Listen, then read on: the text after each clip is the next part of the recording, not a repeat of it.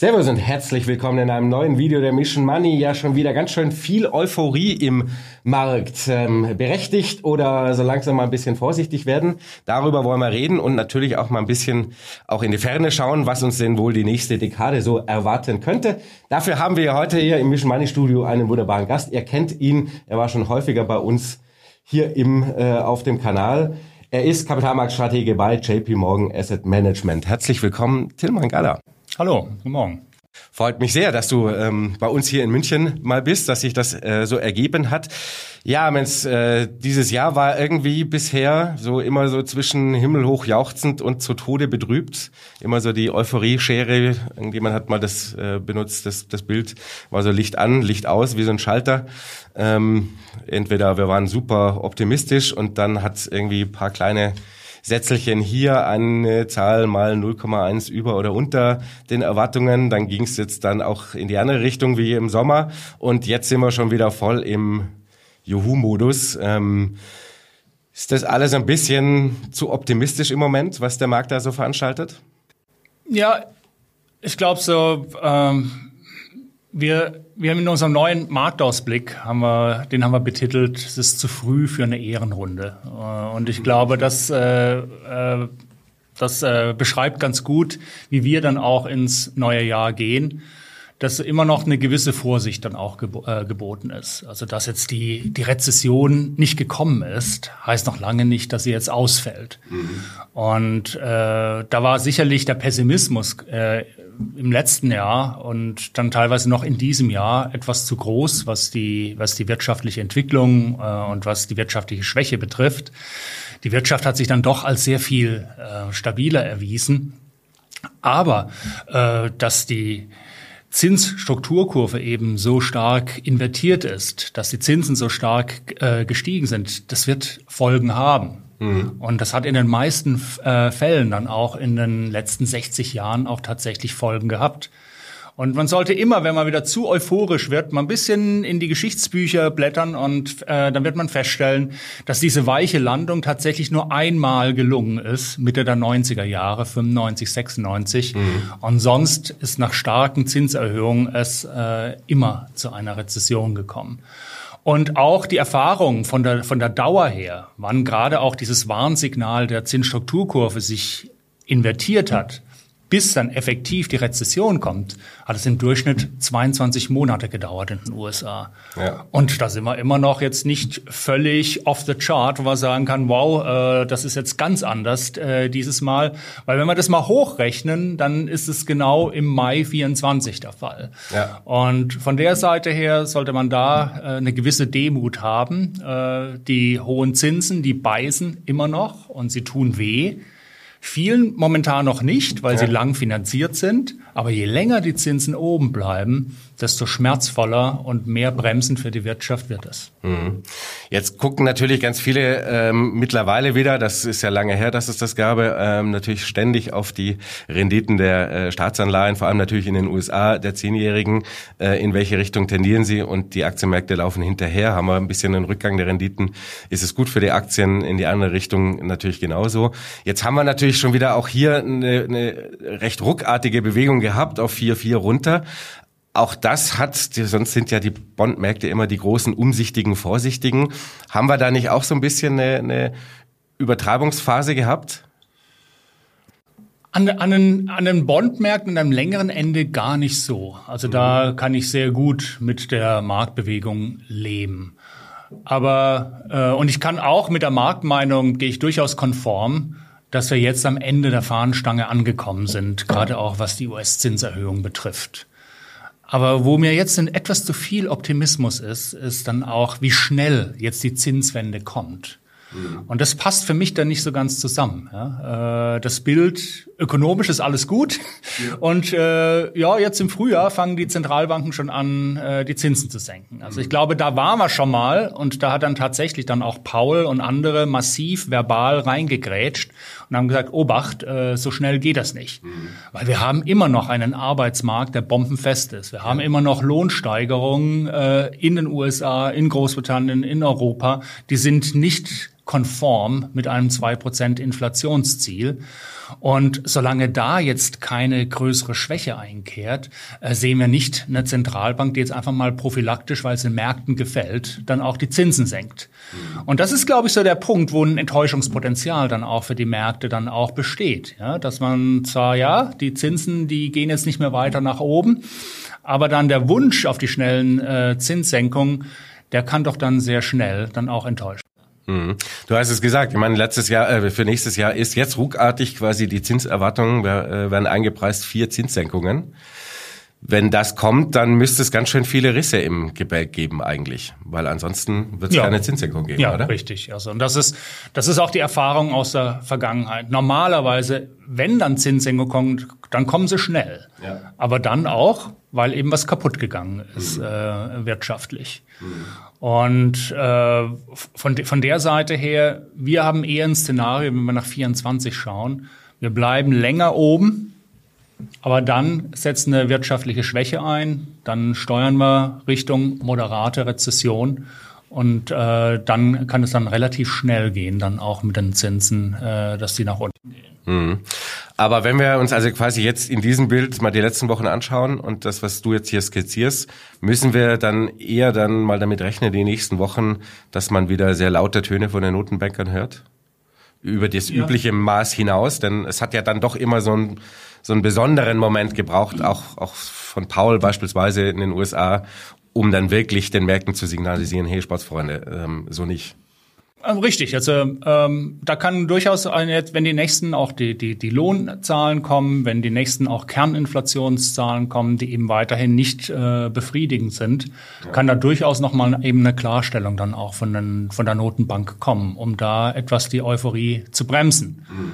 Weil man möchte dann eben jetzt auch äh, verhindern, dass die Wirtschaft teilweise vielleicht auch Markt- und Finanzmarkt getrieben, weiterhin so heiß läuft und so gut läuft, dass die Inflation nicht nachhaltig zurückkommt. Und das beißt sich halt etwas. Das ist äh, eben der Punkt, den wir machen. Die, das Inflationsproblem kann unserer Ansicht nach nur nachhaltig gelöst werden, wenn wir mal eine ausgeprägtere Schwäche in der Wirtschaft bekommen. Wenn wir auch eine gewisse Wende auch am Arbeitsmarkt bekommen, wenn sich da diese Enge etwas löst, wenn die Verhandlungsmacht, die momentan ganz klar bei den Arbeitnehmern liegt, ja. mit den entsprechenden Lohnabschlüssen, wenn, die, wenn dieses Pendel wieder etwas mehr zurück, äh, zurückschwingt. Und das kann dann am Ende des Tages auch noch dazu führen, dass der Inflationsdruck und dass die Nachfrage, die über die Lohnseite in die Wirtschaft reinkommt, nicht mehr ganz so stark ist und dass sich dann tatsächlich dann auch ähm, das, ähm, die Inflationsentwicklung dann nachhaltig moderiert. Aber nur dann. Aber ich habe schon so ein bisschen den Eindruck, ähm, wenn man sich jetzt gerade die letzten zwei, drei Wochen anschaut, auch so auch was so das der Makroausblick oder die Makroerwartungen angeht, ähm, viele Marktteilnehmer schwankt mit den Kursen quasi, was eigentlich irgendwie so keinen Sinn macht. Es ist so sehr sentimentgetrieben. Also nehmen wir jetzt die jüngste Bank of America äh, Fondsmanager-Umfrage, also selbst bei den Profis ähm, haben wir jetzt wieder, dass äh, zwei Drittel der Befragten jetzt im, für die November-Umfrage sagen No Landing oder Soft Landing. Ähm, so, im Sommer sah das noch ein bisschen anders aus. Ähm, da war das Verhältnis doch ein anderes. Äh, also es pendelt auch, auch selbst das makroökonomische hat man so das Gefühl, ja, es ist so ein bisschen, weiß nicht, zwei Wochen steigt der Markt und dann, ja, passt schon, gibt halt kein Landing mehr. Auch JP Morgan sagt ja, glaube ich, in den USA, die Aktienmarktstrategien habe ich gehört, kommt auch tendenziell kein, kein Landing sozusagen.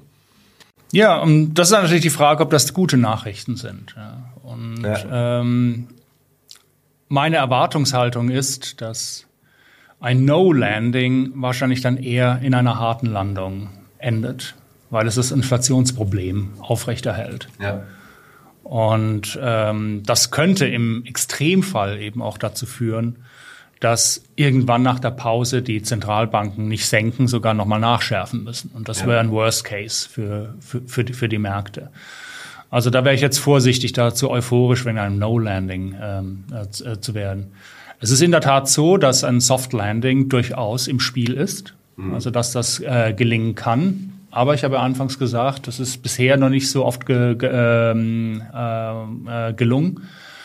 Und ich sage das dann auch immer, das ist auch mit der Geldpolitik etwas so wie in der Dusche, äh, wenn man wenn man keine Mischbatterie hat. Es war es war die Wirtschaft ist sehr, sehr, äh, sehr, sehr heiß gelaufen und mit der Inflation und die, äh, und die Notenbank hat ganz, ganz schnell das kalt aufgedreht. Jetzt ist die Frage, hat sie es jetzt genau geschafft, auf dem richtigen Niveau aufzuhören? Mhm. Oder ist es so, wie es dann immer wieder mal in der Dusche passiert? Man geht von zu heiß auf zu kalt und dann auch wieder zu heiß, dass es da ähm, äh, eben auch sehr, sehr schwer ist, dann das, das richtige, die richtige Mitte zu finden. Und da, da wäre es noch etwas zu früh, jetzt, äh, wie wir auch gesagt haben, die Ehrenrunde zu drehen und sagen, ja, die Notenbanken haben es geschafft, wir haben eine weiche Landung, äh, weil, weil es eben auch von der Zinsseite her weiterhin beißt. Es mhm. beißt im Immobilienmarkt, es beißt bei den Finanzierungen. Und ja, wir sind alle du, gut durchfinanziert gewesen, sowohl bei den Hypotheken als auch ähm, bei den Unternehmen. Unter, Unternehmen. Aber ja, irgendwann wird aus langfristig durchfinanziert mal kurzfristig, ja, mit dem Verlauf irgendwann der Zeit. muss mal finanziert genau, werden. Genau. Und je länger es dauert, desto mehr kommt eben jetzt auch in dieses Refinanzierungsfenster hinein. Mhm. Und äh, während 23 sehr vorteilhaft war, auch mit Refinanzierung, wenig Bedarf, fängt er jetzt 24 langsam an zu steigen und 25 sehr deutlich. Ja. Also dieses Problem ist jetzt ähm, äh, nicht aufgehoben, sondern eben auch aufgeschoben. Und äh, das ist auch ein Punkt, den man auch weiter ähm, äh, beach, äh, beachten sollte. Und ich denke auch, dass wir nächstes Jahr sehr viel weniger Fiskalunterstützung bekommen äh, wie in diesem Jahr. Das war, das war, das, das war die große, das war die große, das, das war die große Überraschung auch in diesem Jahr nochmal, wie, wie expansiv gerade auch mal die Budgets nochmal waren. Das US-Defizit bis 8,5 Prozent zum Bruttoinlandsprodukt angestiegen. Jetzt erholt sich wieder etwas. Aber man sieht es ja eben gerade auch in Deutschland mit der Diskussion. Äh, wir werden wahrscheinlich nicht so viel Geld ausgeben können. Nach in Deutschland werden wir sehr wenig Geld ausgeben in nächster Zeit, weil wir keinen Haushalt haben. Nach, nach, dem, nach, nach dem Urteil. Und äh, das ist natürlich etwas, was dann auch der Wirtschaft an Nachfrage fehlt. Mhm. Und dann haben wir auch einen Konsumenten, gerade auch in den USA, der jetzt doch seine ganzen Überschussersparnisse langsam aber sicher aufgebraucht hat, wo es jetzt an die Reserven und wo es jetzt äh, daran geht, wahrscheinlich möglicherweise nochmal mehr wieder Kredit aufzunehmen. Das heißt, das steht dann auch eher auf etwas wackeligeren Beinen. Also es gibt jetzt durchaus auch einige Strömungen, wo man sagen kann, hm, ja, wir sind jetzt vielleicht auf dem Spitze des Zuckerrausches, auch gerade bei der, in der US-Wirtschaft beim Wachstum. Äh, aber die Wachstumskräfte werden schwächer im, mhm. nächst, äh, im, äh, ähm, im nächsten Jahr. Und deshalb ist für uns die Rezession nicht vom Tisch. Auch wenn wir eben auch davon ausgehen, dass es eher eine moderate Rezession gibt. Und das ist etwas, das kann eben dazu führen, dass jetzt diese niedrige Wohler, die wir an den Märkten haben, dann auch wieder mal etwas ansteigt und dass es unruhiger wird. Aber eine moderate Rezession trotz allem ist jetzt nicht etwas, was für uns jetzt den Aktienmarkt äh, zum Entgleisen bringt. Also das heißt, wenn man jetzt nochmal das, den, den, den Schwenk zu den Märkten macht, ist, obwohl wir jetzt vielleicht ökonomisch etwas skeptischer sind als das, was der Markt momentan äh, sieht, bleiben wir eigentlich konstruktiv für, für Risikoassets, wenn sie nicht zu spekulativ und nicht äh, zu, zu sportlich unterwegs sind. Mhm. Ähm, da komme ich gleich noch dazu. Nur noch eine abschließende Sache äh, zur US-Wirtschaft, was man ja jetzt bei der äh, Quartalsbilanzsaison ähm, recht schön gesehen hat, gab da eine Untersuchung von Bloomberg. Ähm, eine rekordhohe Anzahl an Unternehmen, die vor einem ähm, Nachfrage Rückgang warnen oder weil sie es zumindest schon mal spüren. Ne? Also das ist ja sowas, was irgendwie man noch nicht so richtig auf dem Schirm hat, weil es noch nicht reale Zahlen sind äh, und nirgends Absätze ernsthaft zurückgehen. Äh, aber eben die Unternehmen merken schon, oh, die Nachfrage nimmt ein bisschen ab, ähm, wir haben ein bisschen Schwierigkeiten, unsere Produkte loszuwerden. Ne? Ja, das ist, das ist halt äh, ähm, äh, genau der Punkt. Also man, man merkt diese Überschussersparnisse, die gehen zur Neige. Mhm. Die sind jetzt schon sehr stark zur Neige gegangen, gerade auch bei den schwächeren Einkommen. Also da sind die schon fast verschwunden. Bei den höheren Einkommen ist dann noch etwas mehr. Aber da ist die Konsumneigung nicht so hoch äh, wie, bei, äh, wie, bei den, wie bei den schwächeren Einkommen. Und das, das spürt man langsam auch. Ja? Mhm. Und äh, es gibt auch gewisse Entwicklung jetzt auch. Die Inflation hat sich etwas beruhigt. Das heißt, etwas, was zum Beispiel jetzt dieses Jahr die Wirtschaft gestützt hat, ist äh, die starke auch Inflationsanpassung auch bei der, bei der Sozialhilfe. Die wird nächstes Jahr sehr viel weniger stark und ausgeprägt ausfallen. Also da kommt auch wieder etwas weniger Schub in die Wirtschaft hinein. Mhm. Und ähm, das sind alles Entwicklungen, die äh, entsprechend dafür sprechen, dass es, äh, dass es etwas schwächer wird. Mhm. Und ich glaube, so unter, unter der ganzen Euphorie, die jetzt da war, kommt eben doch langsam so ein bisschen so der erste, erste Schimmer hervor, dass es doch eben auch ein paar äh, Wachstumsrisiken gibt, auch im, äh, äh, im nächsten Jahr. Und dass der US-Konsument vielleicht nicht ganz so robust und unverwundbar ist, äh, wie man das in den letzten Quartalen äh, jetzt gesehen hat. Das werden wir die nächsten Wochen dann sehen. Jetzt kommt ja die wichtigste Zeit des Jahres für den US-Konsum mit dem Weihnachtsgeschäft. Black Friday fängt diese Woche an, übermorgen. Ähm, ein Thema, was natürlich jetzt auch immer wieder ein bisschen aufkommt, klar, weil das Jahr sich so langsam dem Ende zuneigt, ist natürlich äh, das Thema Gewinnerwartungen. Da haben wir auch dieses Jahr häufiger mal drüber diskutiert. Sind wir da ein bisschen zu optimistisch unterwegs gewesen?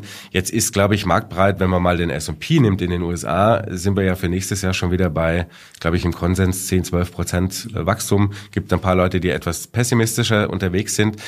Klingt aber in einem Umfeld von mehr Abschwächen, mehr Druck ja. durch höhere Zinsen, schon wieder relativ optimistisch. Ist es, ja.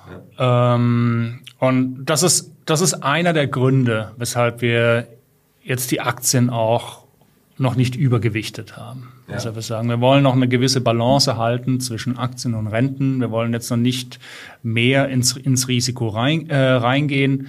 Genau aus den Gründen. Ja, wenn sich die Wirtschaft abschwächt und wenn man ein Szenario hat als Kernszenario, was das einer moderaten Rezession entspricht, dann passen 10% Gewinnwachstum nicht ins Bild. Mhm. Da wird es dann negative Gewinnrevisionen geben. Das wird dann durchaus auch mal zu, dem, äh, zu der einen oder anderen Verstimmung dann auch an den Aktienmärkten führen. Aber auf der anderen Seite sollte man auch nicht zu pessimistisch werden. Denn eins hat man auch in den vergangenen Jahrzehnten äh, gelernt, dass wenn die Unternehmensgewinne nicht viel stärker als zehn Prozent fallen, mhm. äh, ist es nicht unbedingt jetzt ein Auslöser für einen Bärmarkt. Also auch selbst wenn es dann jetzt von zehn Prozent runterkommt auf, äh, auf zwei Prozent, ein Prozent oder vielleicht in den leicht negativen Bereich, ist es etwas, das stört den Markt etwas, aber bringt ihn nicht zum Entgleisen. Mhm. Und von der Seite her kann man äh, durchaus konstruktiv im Markt bleiben. Ja.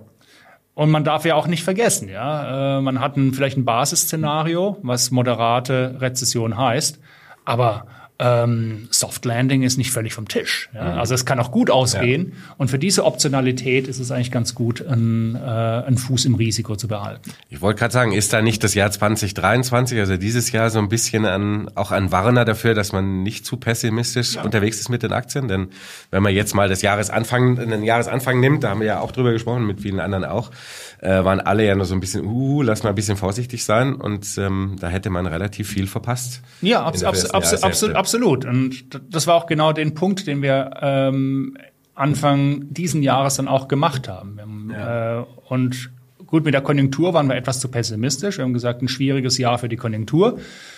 Für Europa kann man da vielleicht noch äh, ein kleines Häkchen dahin machen, aber die USA waren sehr viel stärker als gedacht. Aber wir haben gesagt, ein besseres für die Märkte. Mhm. Weil man eben auch zur Kenntnis nehmen musste, dass gerade auch 2022 äh, es schon so steil nach unten gegangen ist. Es schon so ein Einpreisen auch von einem schlechten Ausgang dann auch in der Konjunktur äh, gegeben hat und von Rezessionsrisiken, dass wir gesagt haben, da ist schon einiges im Preis drin. Mhm. Und ich glaube, das ist immer so die Abwägung, die man äh, äh auch, auch machen muss. Und wenn man jetzt eben in das neue Jahr schauen, dann sollte man da auch durchaus auch, was die Konjunktur betrifft, eine, äh, eine gewisse Vorsicht walten lassen. Aber es ist jetzt noch kein Grund, jetzt äh, besonders pessimistisch zu werden. Mhm. Das ist dann erst, wenn sich eine, eine, harte Landung beginnt, dann abzuzeichnen, wenn das plötzlich so im Horizont äh, auftaucht wenn man dann mal wenn, wenn man wenn man feststellt, hoppla, jetzt sind Dinge passiert und da können viele Dinge im nächsten Jahr noch passieren, auch auf politischer Ebene, ja. ähm, äh, wo man dann zur Meinung kommt, hoppla, das kann noch mal so stark bremsend auf die Wirtschaft auswirken, ähm, äh, dass man jetzt etwas vorsichtiger werden muss. Aber solange das nicht der Fall ist, äh, ist es unserer Ansicht nach äh, sinnvoll, äh, den Fuß im Risiko zu halten, mhm. auch wenn es noch zu früh ist, jetzt das Risiko noch mal weiter aufzubauen. Du hast vorhin gesagt, also bei den natürlich auch gerade bei den Aktien immer mal so ein bisschen aufpassen, dass es nicht zu sportlich wird. Das ist natürlich das Thema ähm, dieses Jahr äh, ganz groß Tech und die magischen Magnificent Seven und so. Ähm, auch jetzt in den letzten Wochen in diesem Aufschwung hat sich ja an diesem Bild nicht viel geändert. Ähm, so Marktbreite hat sich nicht wirklich ernsthaft vergrößert. Ähm, Gleichgewichte der S&P ist immer noch relativ schlecht ähm, äh, auf Jahressicht. Ja. Die kleineren Werte sowieso in den USA. Ähm, muss man bei den Techies nicht so langsam aber sich ein bisschen aufpassen? Äh, ein bisschen vorsichtiger schon. Ja. Äh, also der, der Markt hat jetzt nicht unlogisch reagiert in diesem Jahr. Wenn man das mal unter der Brille nimmt, wir haben gewisse Rezessionsrisiken, die da sind. Wir befinden uns im Spätzyklus. Wir konzentrieren uns auf Qualität. Aber ja. es war eine sehr einseitige, äh, eine sehr einseitige Angelegenheit, eine sehr einseitige Liebe, ja? Äh, nämlich auf sehr wenige große Tech-Unternehmen wo einige natürlich jetzt in einer exzellenten äh, Position sind, dann auch mit den ganzen jetzt Entwicklungen im, über KI, die jetzt äh, stattfinden, die ja gerade jetzt im späten Frühjahr nochmal äh, rausgekommen sind, die die Märkte bewegt haben wo wir durchaus auch zugestehen, das ist etwas, was äh, das wird unsere Welt verändern. Ja. Und da werden einige auch dieser Unternehmen, die jetzt sehr teuer aussehen, dann so viel Geld verdienen können, dass sie dann am Ende des Tages nach vielen Jahren nicht mehr so teuer aussehen. Mhm. Also die haben dann ihre Bewertung durchaus gerechtfertigt, aber manche werden es eben nicht schaffen.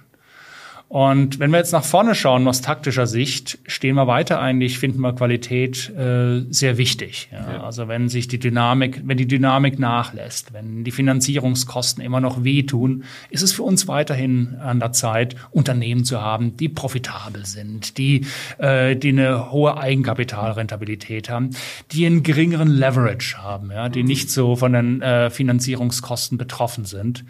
Ähm, aber bei Tech ist inzwischen teilweise ein recht hohes Preisschild drauf. Ja. Und äh, es gibt auch andere Sektoren, äh, wo diese Qualität auch zu finden ist. Äh, wenn man mal in den, in den Gesundheitssektor geht beispielsweise. Das, der ist auch ein Sektor, der sehr stark zurückgeblieben ist. Oder mhm. selbst auch manche manche Versorger und manche auch äh, bei den Verbrauchsgütern, äh, die sind auch alle stark zurückgeblieben.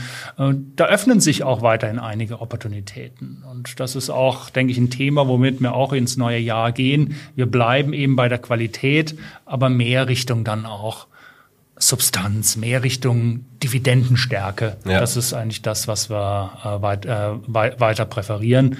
Auch wenn wir jetzt das Wachstumssegment jetzt eben nicht ganz äh, ausblenden wollen, weil wir durchaus auch sehen, eine gewisse Berechtigung für einige Unternehmen äh, hat dieser Schub, den wir erlebt haben, äh, schon. Mhm. Sind äh, mal, wenn man quasi das Basisszenario nimmt, dass wir zumindest mal irgendeine Form von Abschwächung im Markt sehen, äh, in der Wirtschaft sehen, ähm, diese etwas defensiveren Branchen, die du ja angesprochen hast, sind ja dann sowieso ein bisschen immer tendenziell die Favoriten, wenn wir in so ein Szenario kommen. Ne? Ja, also die, also die, also die helfen dann und die stützen dann. Ja.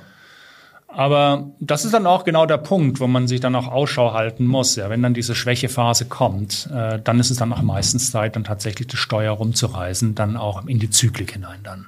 Mhm. Und dann werden, gibt's viele Themen, die langsam anfangen, auch spannend und interessant zu werden. Ja, du hast angesprochen mit dem gleichgewichteten Index. Das bringt mich auch zu dem Thema Large Caps, Small Caps. Ja.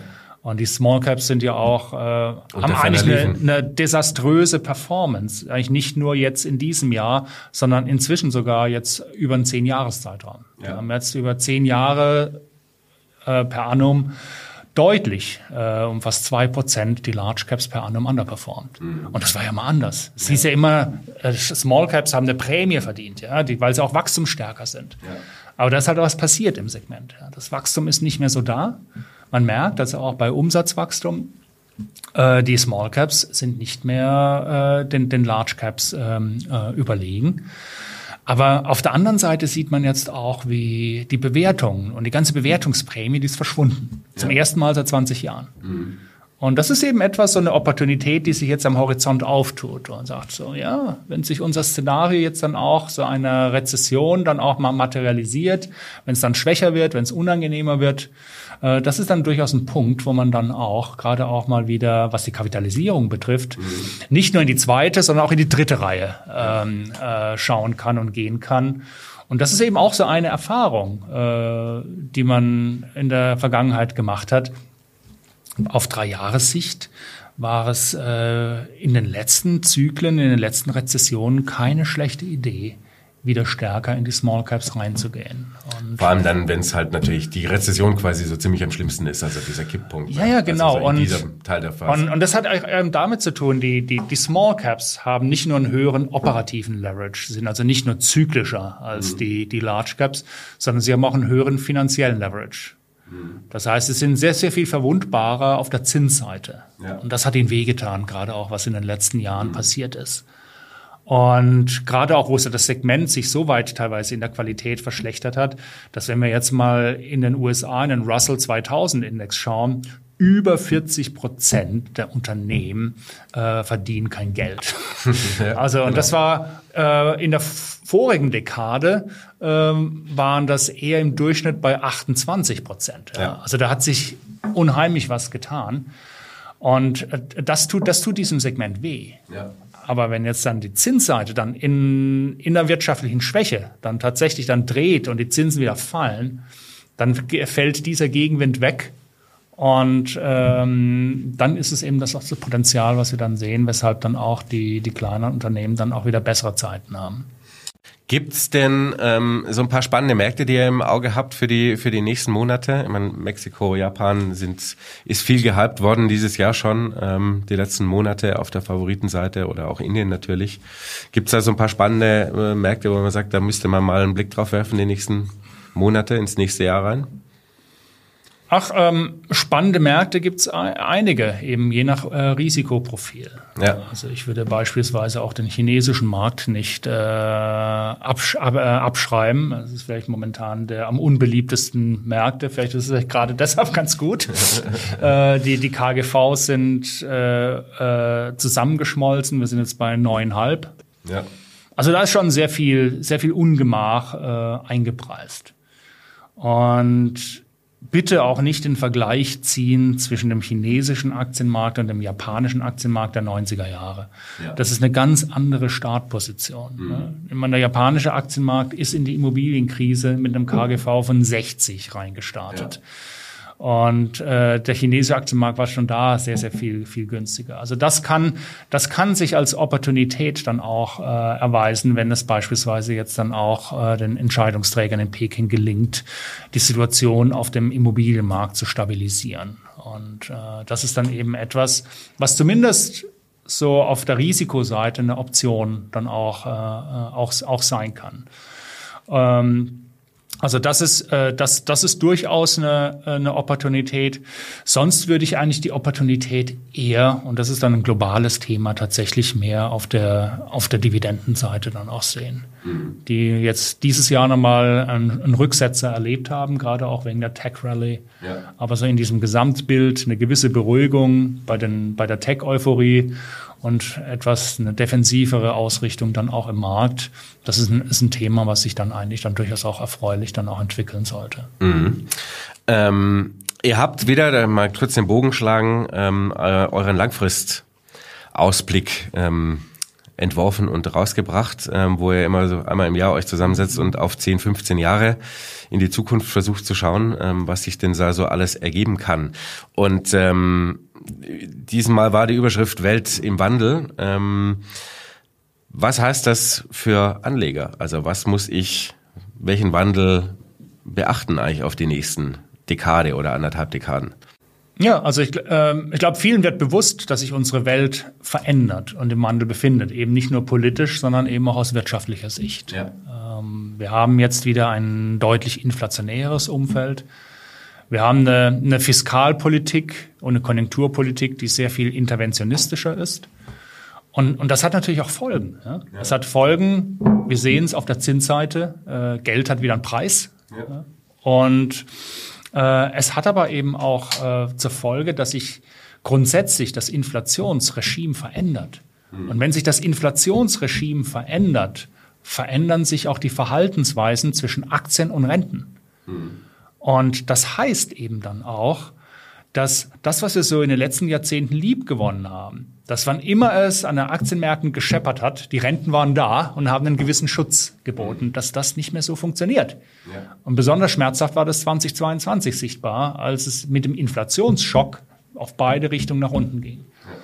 Und deshalb sagen wir auch, die Welt befindet sich im Wandel und wir müssen etwas ausgefeiltere, etwas klügere Portfolios uns auch strategisch aufstellen. Wir wissen ja, und da, da hat der Zinsanstieg jetzt wieder sehr stark geholfen, wir wissen, Renten bieten wieder Einkommen. Renten bieten wieder Schutz, aber nur gegen disinflationäre, deflationäre Schocks wie eine Rezession oder Tiefrezession. Ja. Da bieten jetzt Renten wieder Schutz. Nicht so wie, wie bei Covid, wo dann durch den negativen Nullzins äh, nichts passiert ist auf der Rentenseite und die Anleger feststellen mussten, die, die Aktienmärkte sind eigentlich fast ungefiltert und damit im Portfolio auch nach unten gerauscht. Das heißt, die Renten bieten Schutz vor Deflation, aber wie schützt sich vor Inflation? Mhm, und da genau und da, und da muss man eben jetzt äh, etwas weitergehen. Da muss man jetzt auch die Immobilien wieder stärker in den Fokus nehmen. Das ist mhm. natürlich ein schwieriges Thema momentan, klar auf der Zinsseite her, aber man darf nicht vergessen, auch äh, das sehen wir ähm, teilweise bei den Wohn, aber sehr viel stärker auch bei den Gewerbeimmobilien. In den letzten zwölf Monaten haben Preisanpassungen stattgefunden. Ja. Und ähm, Wohnimmobilien auch von der Rendite und von der Renditeaussicht sind wieder attraktiver geworden. Und man darf auch nicht vergessen, ja, auch selbst wenn jetzt die Mietrendite optisch nicht so attraktiv ausschaut, gerade auch im Vergleich zum Cash, ja. zum Geldmarkt, äh, auf 10, 15 Jahressicht muss man von Mietsteigerungen ausgehen. Ja. Gerade auch mit äh, dem Wirtschaftswachstum äh, und auch weiterhin mit dem Mangel, den wir haben, auch mit dem, ja. mit dem Wohnungsmangel beispielsweise. Mhm. Oder dass andere Dinge strukturelle Wachstumstrend haben, wie die Logistik, weil immer mehr auch dieser Online-Trend anhält. Ja. Und ähm, das sind eben Bereiche, wo die Anleger auch drauf schauen sollten dass man eben nicht nur klassisch Aktienrenten hat, sondern dass man auch in seinem Vermögen schaut, dass man auf der realen Vermögensseite noch mal etwas mehr investiert. Und das kann dann eben dann auf der Immobilienseite sein, das äh, können für die größeren Investoren, ähm, die tiefere Taschen haben, die größere Portfolien haben, kann auch Infrastrukturinvestment sein, das kann Transportinvestment ähm, äh, sein ähm, oder teilweise Holz, die durchaus interessant sein können.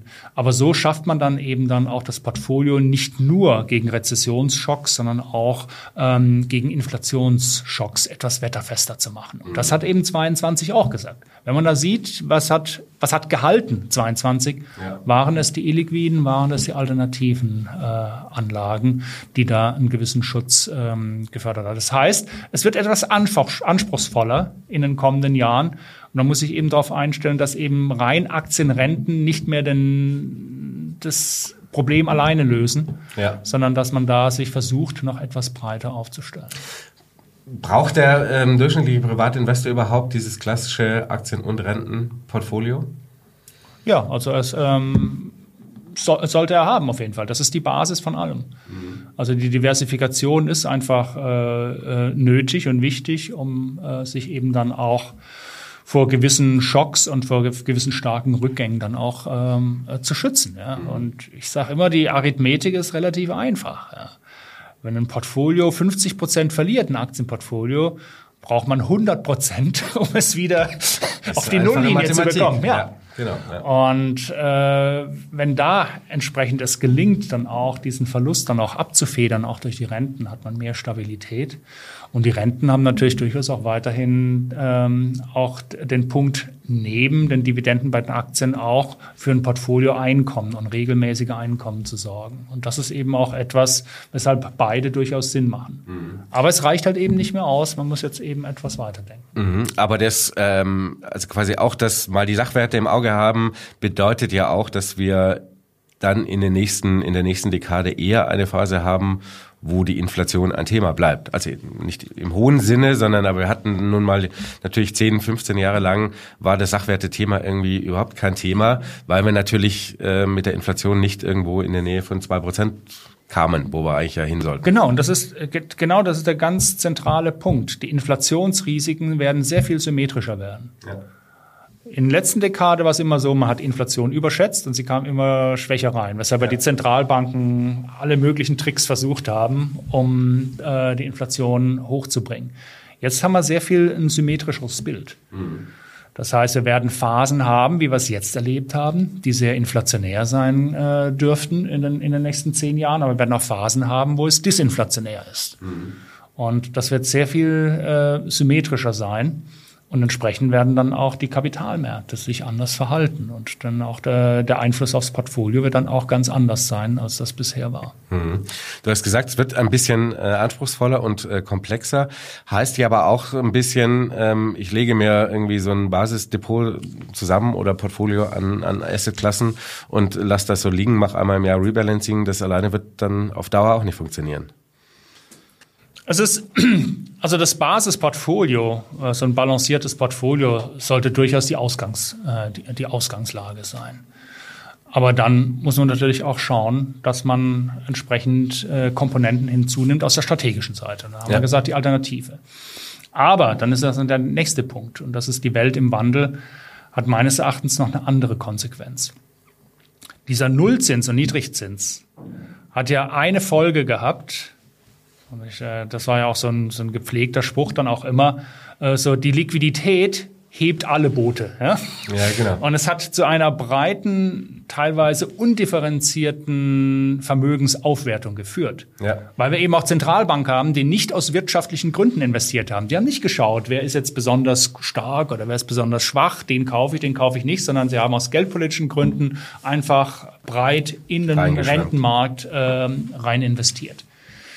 Dieser Mangel an Differenzierung hat wahrscheinlich auch zur Folge gehabt, dass tatsächlich dieses Beta auch undifferenziert nach oben gegangen ist und dass wir auch jetzt an den, bei den Investments einen starken Passivtrend gehabt haben. Das hat prima funktioniert ja. in, den, in den vergangenen zehn Jahren. Und das wird jetzt weniger. Wir haben es jetzt schon in diesem Jahr, merken wir, wie differenziert die Performance ist, wie so sägezahnmäßig teilweise die Marktreaktionen sind, mal hoch, ja. mal runter. Und äh, es gibt Bereiche, die funktionieren überhaupt nicht und es gibt Bereiche, die funktionieren blendend. Das heißt, es kommt auch wieder eine Zeit des Alphas. Ja. Und das heißt, diese, diese Vermögen, äh, diese Bewertungsdivergenzen, die sich auftun, auch auf den Rentenmärkten, dass die wachsamen Rentenmärkte wieder da sind, dass sie auch wieder differenzieren. Ja. Das alles hat eben dann auch zur Konsequenz, dass ähm, aktives Management auch wieder sehr viel mehr Potenzial hat. Mhm. Das heißt, das ist eben auch so ein, ein Punkt, wo man sagt, ja, nicht nur, dass man balanciert Aktien, Renten investieren sollte, dass man in Alternative gehen sollte, sondern man sollte auch schauen, dass man durchaus auch aktive Komponenten im Portfolio mhm. reinbekommt, weil da ist auch nochmal ein Potenzial. Mhm. Also es wird spannend, das kann man auf jeden Fall sagen. Und äh, wir werden das logischerweise über das nächste Jahr hinweg ordentlich weiterverfolgen und immer wieder drüber sprechen, wenn es sich da ein bisschen was anbahnt in die eine oder andere Richtung. Thema, vielen Dank. Danke auch. Freunde, ich hoffe, ihr konntet einiges mitnehmen. War ziemlich spannend, doch wieder ähm, einige interessante Aspekte mit drin. Schreibt mal, wie ihr so im Moment aufgestellt seid, gerne in die Kommentare. Vielen Dank fürs Zuschauen, dir vielen Dank für den Besuch und wir sehen uns beim nächsten Mal wieder. Bis dahin, ciao.